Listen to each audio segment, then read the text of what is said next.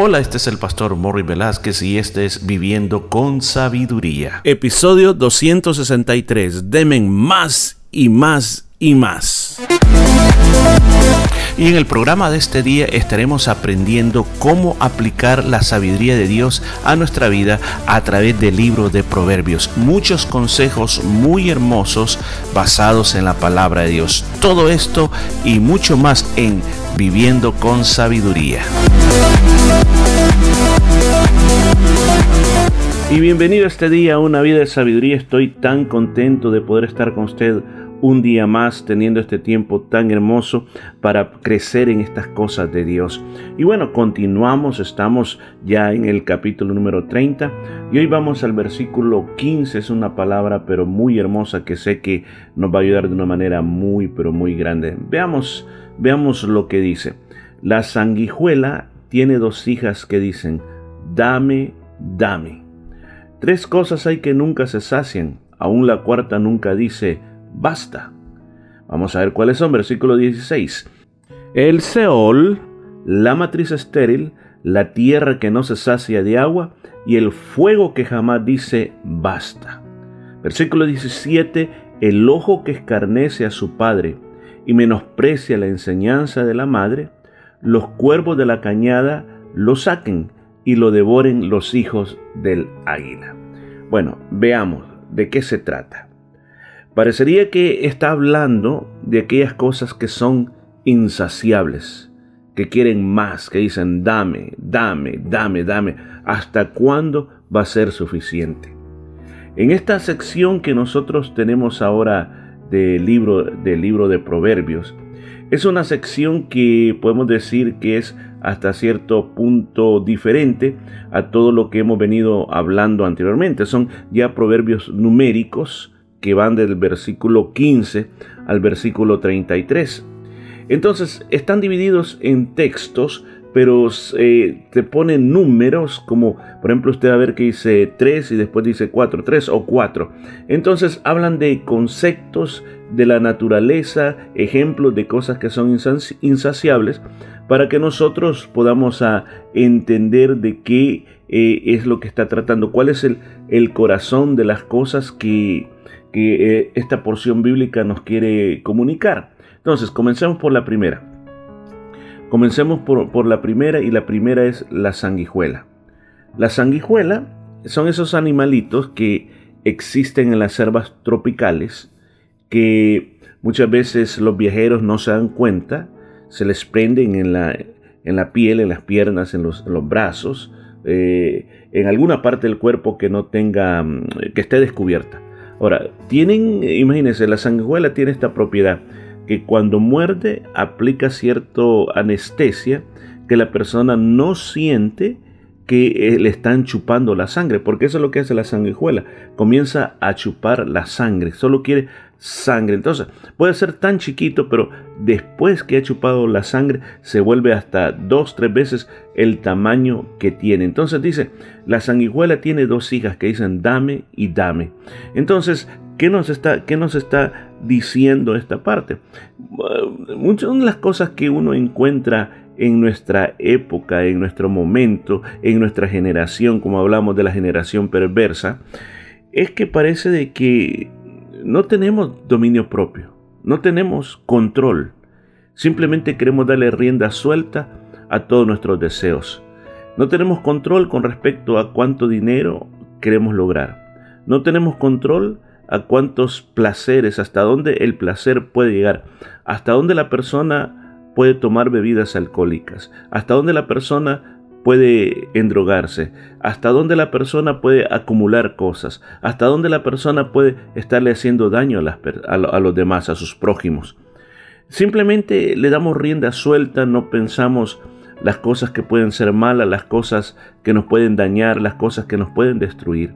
El mundo vive en eso, vive como una sanguijuela, queriendo de todo, queriendo más, queriendo más. Por ejemplo, imagínense, eh, con respecto a, la tecnología, hoy sale un teléfono y, de repente anuncian que el próximo año viene otro teléfono, otro modelo nuevo. Cuando se va a lanzar el producto, usted va a ver las colas que hay de las personas que quieren tener por primera vez ese producto nuevo. Cuando hace un año atrás está un mismo teléfono que ahora el nuevo solo hace unas diferentes cositas o el diseño es un poco diferente, pero la gente busca, siempre quiere dame, quiere quiere lo nuevo, quiere quiere tener estar a lo último, simplemente nunca hay un límite como para decir hasta aquí y tengo suficiente.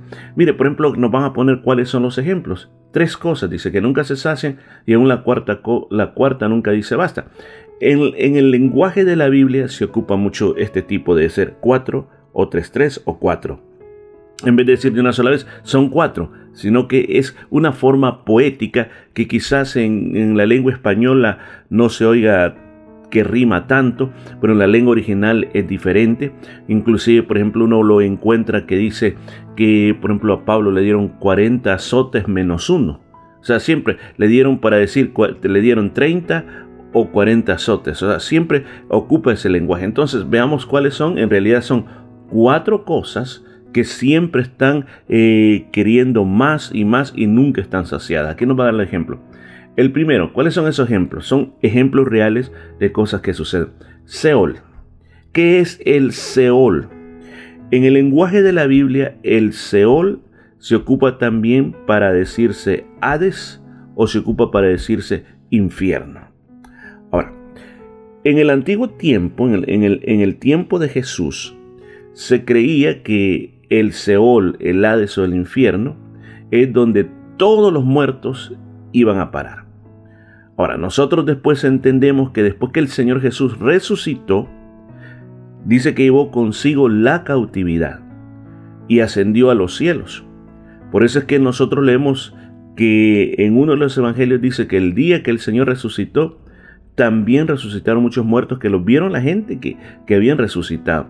Entonces, ¿qué pasó? El Señor se lo llevó a todos aquellos justos que habían creído en Dios al paraíso ubicado en el tercer cielo, dejando solamente en el centro de la tierra el Hades, el Seol o el infierno, aquellas personas que están castigados por toda una eternidad. Entonces, aclarando eso, dice aquí entonces de que uno de los lugares que siempre va a haber suficiente espacio para los muertos es el Seol. Ese lugar nunca se va a llenar ese lugar siempre va a estar, llamémosle así, abriendo su boca para recibir muchas personas que van a llegar a ese lugar.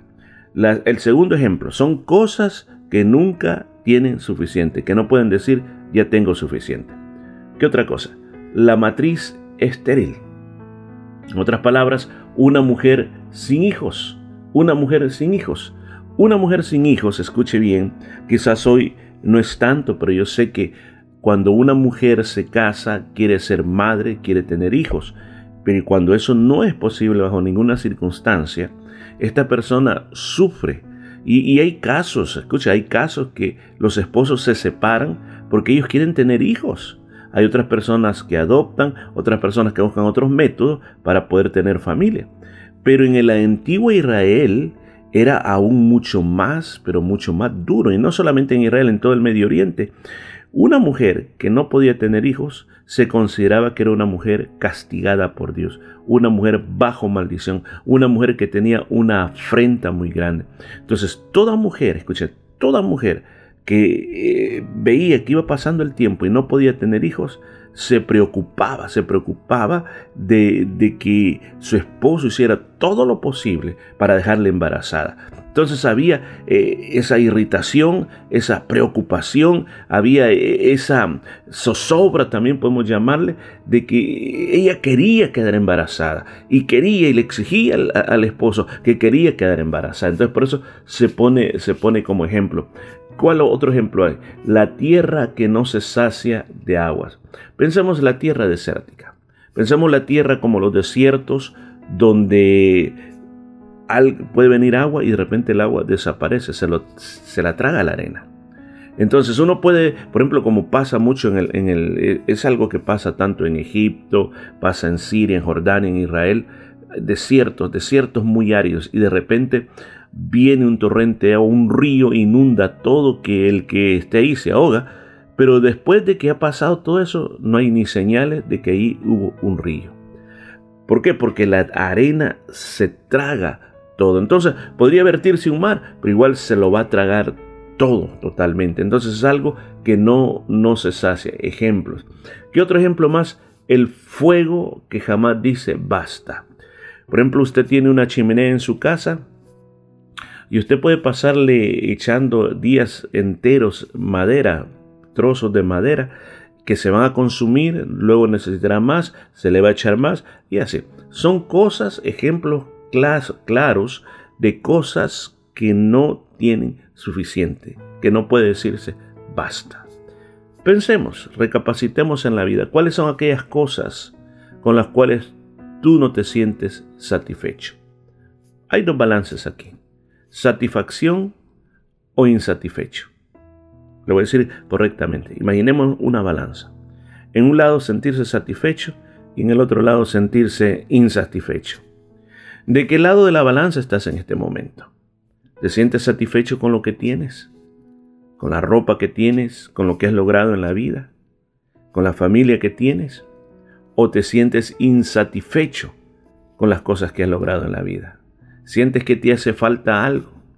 Y tratas de lograrlo, alcanzarlo con tus mejores esfuerzos. Pero al final igual, en tu más interior, tú sientes un vacío. Pues aquí nos está dando ejemplos que hay cosas en la naturaleza que son como muchas personas, que son como muchas personas, que tienen esa sanguijuela, vamos a llamarlo así, que tienen esa sanguijuela que les está pidiendo quiero más, quiero más, quiero más. Qué importante sería que esa sed que tenemos no volquemos totalmente a Dios. Por eso Moisés fue el primero en decirlo y luego Jesús en el, en el monte de la tentación se lo dijo a Satanás también. Cuando le dijo, porque no solo de pan vivirá el hombre, sino que de toda palabra que sale de la boca de Dios. No solamente de cosas de esta vida necesitamos estar llenos, sino que necesitamos estar llenos de Dios. También Jesús dijo, todo aquel que tenga sed, que venga a mí y beba del agua que yo le daré. También hay otra sed diferente a la sed de las cosas de esta tierra. Y terminemos en el versículo 17. El ojo que escarnece a su padre y menosprecia la enseñanza de la madre, ¿qué está queriendo decir esto? Está queriendo decir aquella persona que se burla de su padre, que le desobedece y no obedece la enseñanza que le está dando su madre, rehúsa a obedecer, mira a su papá de menos con desdén. Esto es lo que se merece. ¿Qué se merece? que los cuervos que están en el valle vengan, le saquen los ojos para que se los, para que se los den a comer a los ojos, a los, a los hijos del águila. Mire qué fuerte está en esto. Esta está muy fuerte. O sea, una persona que no es obediente, una persona que desobedece los mandamientos de sus padres, simplemente se merece quedarse ciego. Pero ¿está hablando literalmente? No. Lo que está, diciendo es que las personas desobedientes a los padres van ciegos por la vida. ¿Y qué quiere decir que van ciegos por la vida? Que van a chocar, se van a estrellar, se van a hacer pedazos, nunca van a poder avanzar. ¿Qué es lo que necesita un ciego? Un guía.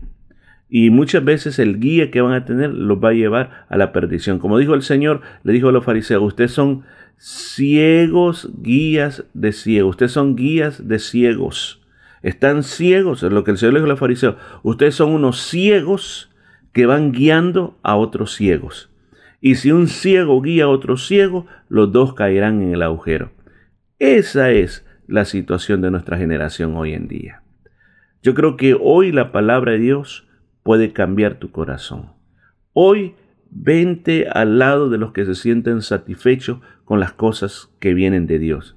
Hoy, si tú eres un hijo, aprendamos a obedecer a nuestros padres para que tengamos ojos de discernimiento para ir adelante en la vida. Bueno, lo dejamos hasta aquí y nos escuchamos mañana con esta vida de sabiduría. Y esto fue todo por este día. Nos escuchamos el día de mañana.